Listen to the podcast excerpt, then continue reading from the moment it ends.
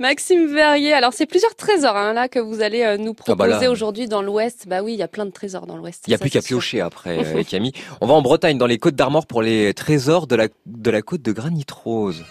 On commence par l'Agnon, avec son centre-ville typique. Vous pouvez voir des maisons à colombage et des édifices religieux comme l'église Saint-Jean du Bali. Elle date du XVIe siècle et elle est classée au monument historique. Vous pourrez vous promener euh, dans les ruelles avec leurs pavés sur les bords euh, du Légué qui traverse la ville.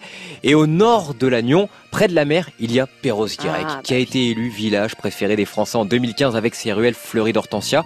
Mais ce qui fait la beauté du coin, eh bien, c'est le littoral de Ploumanac, qui est un bourg attaché à Perros, avec euh, son phare, qui est un véritable joyau.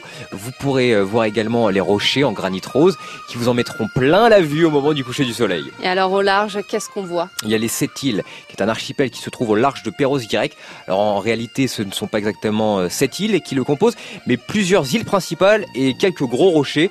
Euh, Vous pouvez les voir depuis la mer ou sur terre, car des croisières avec ou sans escale y sont possibles. Mais sachez que le spectacle n'est pas uniquement terrestre. Je vous conseille de regarder en l'air si vous y passez, car c'est la plus importante réserve ornithologique privée du littoral français, classée site naturel protégé en 1912, puis réserve naturelle en 1976. Alors depuis des dizaines de milliers euh, de couples y vivent tranquillement, et notamment le macareux avec son plumage noir et blanc et son bec coloré que vous pouvez voir sur l'île aux moines.